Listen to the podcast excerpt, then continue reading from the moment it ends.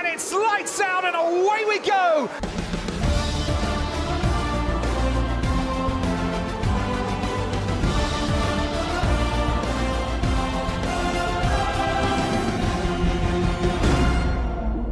Sejam bem-vindos mais uma vez ao Lights Out Podcast para comentar a primeira corrida do ano neste Grande Prémio do Bahrein, que não foi muito emocionante, mas pronto, já vamos falar disso. Vamos falar também deste fim de semana que tem sido especial e para falar de tudo, estou com o Bernardo. Como é que estás, Bernardo? Como é que é, Alejandro? Estamos, estamos de volta, deste, desta vez para comentar mais, mais, uma, mais uma corrida, desta vez a primeira da season, e pronto, mais uma vez temos Verstappen a ganhar. Sim, um domínio que acabou por ser um bocado, acabou por manter um bocado o aborrecimento nesta primeira corrida do ano e dizer que tinha sido um fim de semana diferente, não pelo domínio de Verstappen, mas sim pelo formato, sendo que, como para a semana temos o Grande Prémio da Arábia Saudita no sábado, por causa do Ramadão, e tem de haver um mínimo de sete corridas, entre, um mínimo de sete dias entre corrida e corrida, este Grande Prémio também seria no sábado, e isso pronto, afetou também aos treinos livres que foram na quinta e à qualificação que foi na sexta-feira. Uns treinos livres que surpreenderam, por exemplo, com o caso de Ricciardo, que fez o melhor tempo nos FP1, depois parecia que havia ainda muitas equipas, como era o caso da Red Bull, a esconder as cartas, e na qualificação, na hora da verdade, vimos, por exemplo, já surpresas no Q1, com os dois Alpine a ficar de fora, e ainda por cima, nas duas últimas posições, eh, uma equipa que já falávamos que poderia ser das, ou poderia ter dos piores carros do ano, uma equipa que tem tido uma evolução muito negativa de 2023 para 2024 e que há poucos minutos confirmou-se a notícia de que o diretor eh, técnico e também o chefe da aerodinâmica da equipa francesa eh, acabaram-se de demitir, portanto, um terremoto interno na, na Alpine que não começava muito bem o fim de semana, não é, Bernardo? Sim, da Alpine já era esperado que, que não fosse uma equipa que fosse dar cartas esta season. Ahm, o carro não é aerodinamicamente eficiente, está com 10 quilos acima do, do limite mínimo de peso e, portanto, acaba por prejudicar um pouco a equipa. E isso se viu, ou seja, já depois de precision testing que se falava que a equipa era uma das piores na season. E isso foi verificado tanto na Q1, que, com os dois pilotos a saírem em 19 e em 20, e, e, com, e agora na, e na corrida hoje no sábado, ahm, a saírem também a, acabar, a começarem no fim e a não conseguirem ponto e a não subirem muito no, na grelha. Sim, foi um fim de semana, um início de campeonato para esquecer. Da Alpine já vamos falar da corrida, mas antes também, aqui no qualifi- qualificação, temos de falar de Hülkenberg, que conseguiu pôr o carro na Q3 e também, se calhar, dessa, dessa surpresa, não é? Na Q2, com um grande tempo de Leclerc, que parecia que poderia levar a pole, mas depois, na hora da verdade, nessa Q3, eh, não foi, não conseguiu igualar o tempo. Portanto, há carro na Ferrari para conseguir combater Max Verstappen.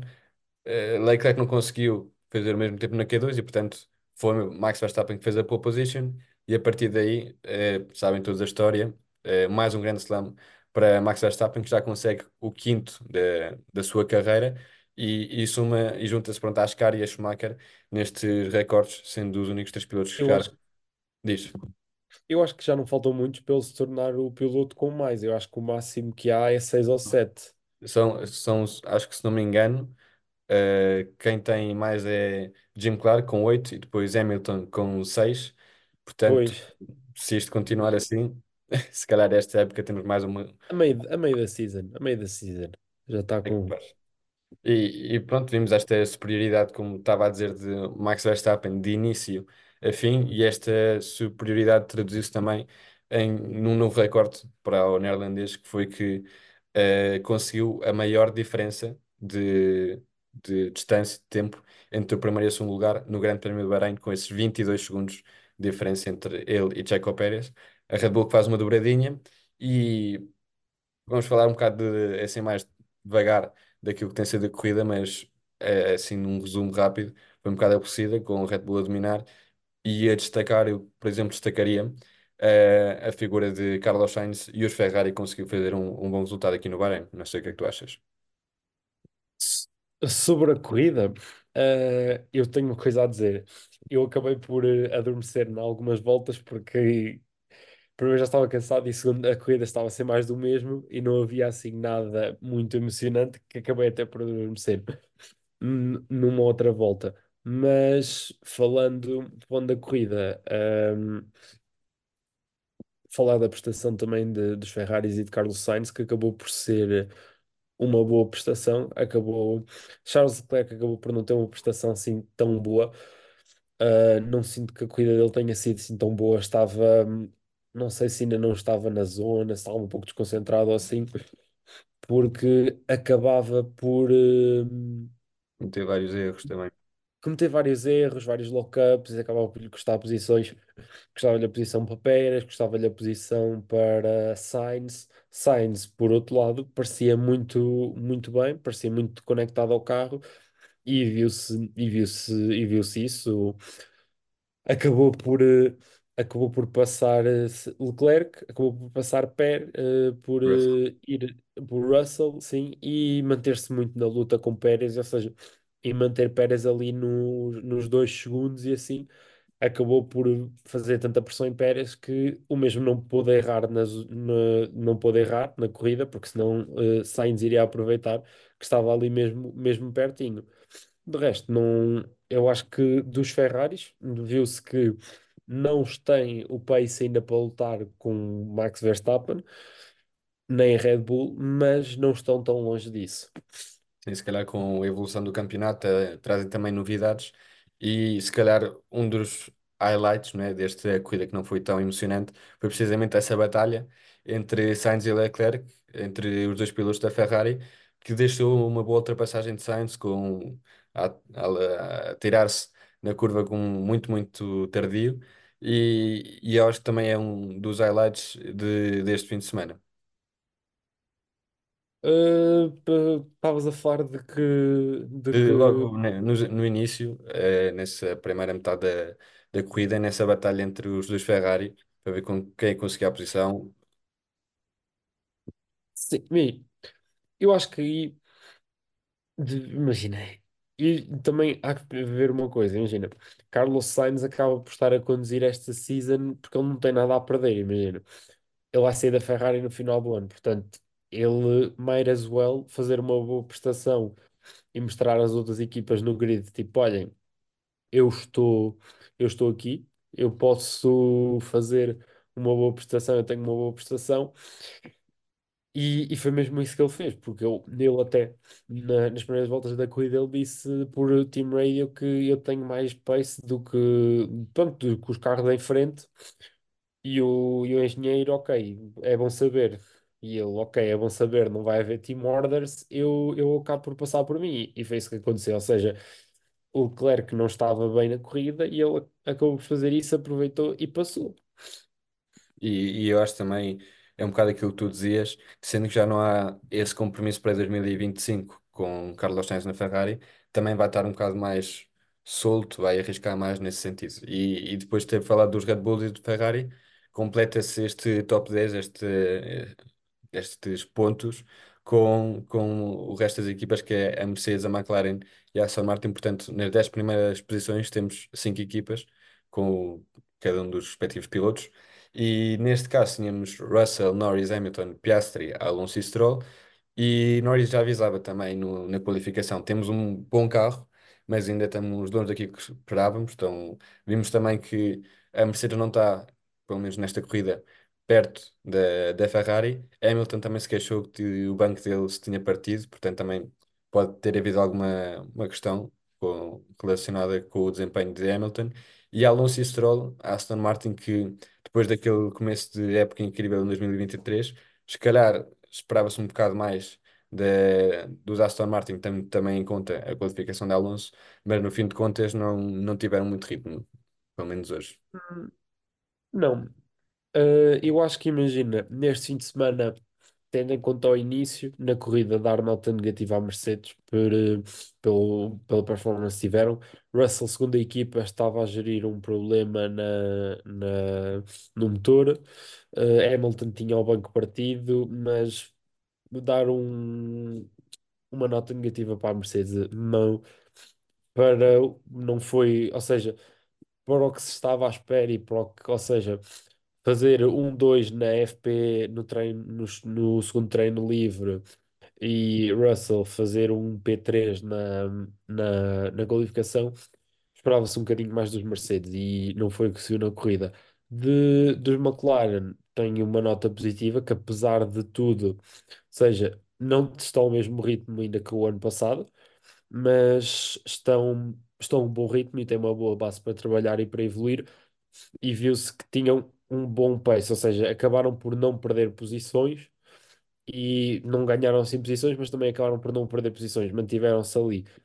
Uh, Aston Martin, uh, não dou uma nota positiva, dou uma nota negativa, porque apesar de tudo, ou seja, se calhar esperava-se um bocadinho que a equipa tivesse evoluído um bocadinho mais, mas a equipa, ou seja, do início do ano passado até este ano não se viu que tenha, ou seja, pode ter evoluído, mas não acompanhou a evolução das outras equipas. As outras equipas acabaram por evoluir mais rápido e viu-se, porque a Aston Martin acabou em nono e décimo e ok, tem os dois pilotos no, nos pontos, mas não é isso que se quer. Para a Aston Martin eles querem mais pontos e acho que deviam ter feito mais. E mais se compararmos, por exemplo, com as corridas, as primeiras corridas do ano passado, e nestas comparações também a McLaren fez uma publicação em que dizia, pronto, na primeira corrida do ano passado fizemos 0 pontos, esta já fizemos 12, portanto, ao menos parte um bocadinho mais acima daquilo que foi 2023, eh, 2023, mas é certo que longe, de, longe do- dos Ferrari e dos Red Bull.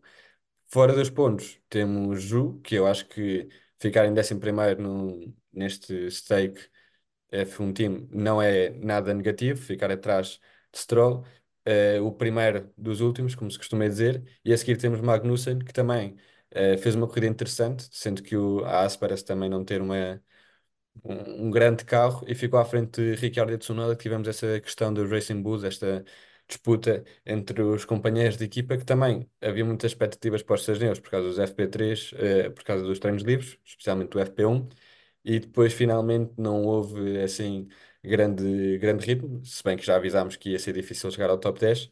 Logo a seguir temos Albon, que fica um bocado no meio, onde também se esperava, não é? Williams não tem um grande carro e Hülkenberg condicionado, não é? Por esse acidente da primeira. primeira volta. Exato, ficava logo, eh, caía para o fim, ficava em 16º. Logo a seguir temos os dois Alpine, que, como dizíamos, qualificação muito fraca e corrida mais fraca ainda, que ficaram só à frente de Bottas, teve aquele problema nas, nas boxes, e Sargent, que foi em frente também teve um problema no carro. Portanto, eh, esta segunda metade da tabela, onde se calhar destacávamos Zhu e Magnussen, eh, essa batalha entre Ricciardo e Tsunoda e de resto, um, umas atuações um bocado eh, fracas do, do resto dos pilotos. O que é que tu achas desta segunda metade? Desta segunda metade, imagina, da Haas eu tenho que dar uma nota positiva porque, apesar, imagina, apesar daquele toque de, de, de Hülkenberg no início que acabou por eh, meio que acabar a, a corrida, de- a- não é meio, acabou a corrida dele logo na primeira volta, dar eh, os parabéns e acho que uma nota positiva para a Haas porque, ou seja, acho que o foco da equipa nos três dias de precision testing, ou seja, que foi só em race pace, porque a equipa sabia este é o nosso calcanhar daqueles, vamos só focar nisto. E viu-se que, ou seja, isso acabou por, por dar resultados porque a equipa está, está melhor nestes, nesta, nesta season e, está, e viu-se que está melhor na corrida, ou seja, os pneus no FVF 24, acho que é o nome do carro, no carro da acabou por durar e conseguirem fazer um bom pace pela corrida, porque via-se na última season que a equipa começava e o carro comia, o, comia os pneus, ou seja, eh, não tinha pace para continuar e de X em X voltas tinham que estar a virar à pit para trocar. E, acho que isso foi bom para a equipa e acho que a equipa, tendo essa parte resolvida, tem uma boa base para trabalhar e começar a colocar performance no carro. Uh, Sobre os Racing Bulls, o que é que achas? Por, por Sobre os Racing Bulls, eu, eu essa parte acho que não vi da corrida, mas houve, um- houve uma troca de houve uma troca entre os entre posições, não houve? Sim, realmente Ricardo estava numa estratégia diferente de Tsunoda. Ricardo estava com softs e e estava com um bom ritmo. Tsunoda também estava com um bom ritmo e estava eh, dentro da zona de DRS de Magnussen. E quando estavam os dois pilotos muito perto de Magnussen, eh, Tsunoda recebeu as, pronto, a informação ou as instruções da, da Racing Bulls para deixar passar Ricciardo, que vinha em softs. eh, acabou por ceder a posição e Ricciardo não conseguiu ultrapassar Magnussen, portanto foi um, um bocado uma situação de frustração no caso de Tsunoda, que via-se tão perto de Magnussen e depois teve de ceder a posição para um piloto que depois também não conseguiu ultrapassar, perdendo não só a oportunidade de ultrapassar, mas também uma posição que, mesmo que não dê pontos, acaba por ser também importante a nível moral. E, e no fundo, víamos também pronto, a reação Sim, de e viu-se viu-se essa reação também no Team Radio que o, que o piloto acabou por ter. Imagina, acho que aí a equipa foi um pouco mal e acho que de- foi um bocadinho pela cena de ah, como é o Verst, como é, como é o Daniel, como é o Ricardo e tal, vamos deixá-lo entre aspas passar e assim. Acho que isso é um bocadinho mau. Ou seja, sendo que o piloto está em soft, ele facilmente passava, passava Tsunoda. Portanto, acho que a equipa devia ter deixado os mesmos pilotos e, e deixá-lo e deixá-los lutar pela, pelas posições. Até porque imagina, Tsunoda acabou por eh, qualificar mais acima do que do, do que Ricardo. sim. Até Se não me porque engano, Out- Outra alternativa seria ter deixado os pilotos assim como tu estavas a dizer, deixar que Tsunoda eh, ultrapassasse Magnussen, que realmente não estava longe e tinha estado a fazer bons tempos, e depois que Ricciardo tentasse passar Magnussen e depois eventualmente trocar de posições ou não, mas deixar essa oportunidade a, a, a Tsunoda de continuar nessa luta. sim, eu acho que sim, eu acho que era, eu acho que era mesmo isso. Sobre os Alpines, também não há nada a dizer, acho que pá, já falámos, a equipa é preciso ver o que é que a equipa vai fazer e para Gasly e para para Gasly e para Ocon vai ser uma season muito longa porque sabem que não vão ter o carro, um carro sequer perto para poder competir e para fazer pontos. Portanto, para dois pilotos bons ter já no início da season saberem isto, primeiro como é que estará o estado mental dos pilotos, ou seja, saber que não vão ter um, uma- um carro que eles vão poder competir e como é que está a própria equipa, ou seja, como é que a equipa vai fazer? Será que descarta estes próximos dois anos e começa-se a focar em 2026?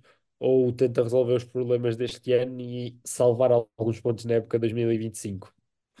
Se- pois, se realmente dizíamos que eh, A Alpine tinha alguns problemas e estamos no início da época, ainda falta muito tempo.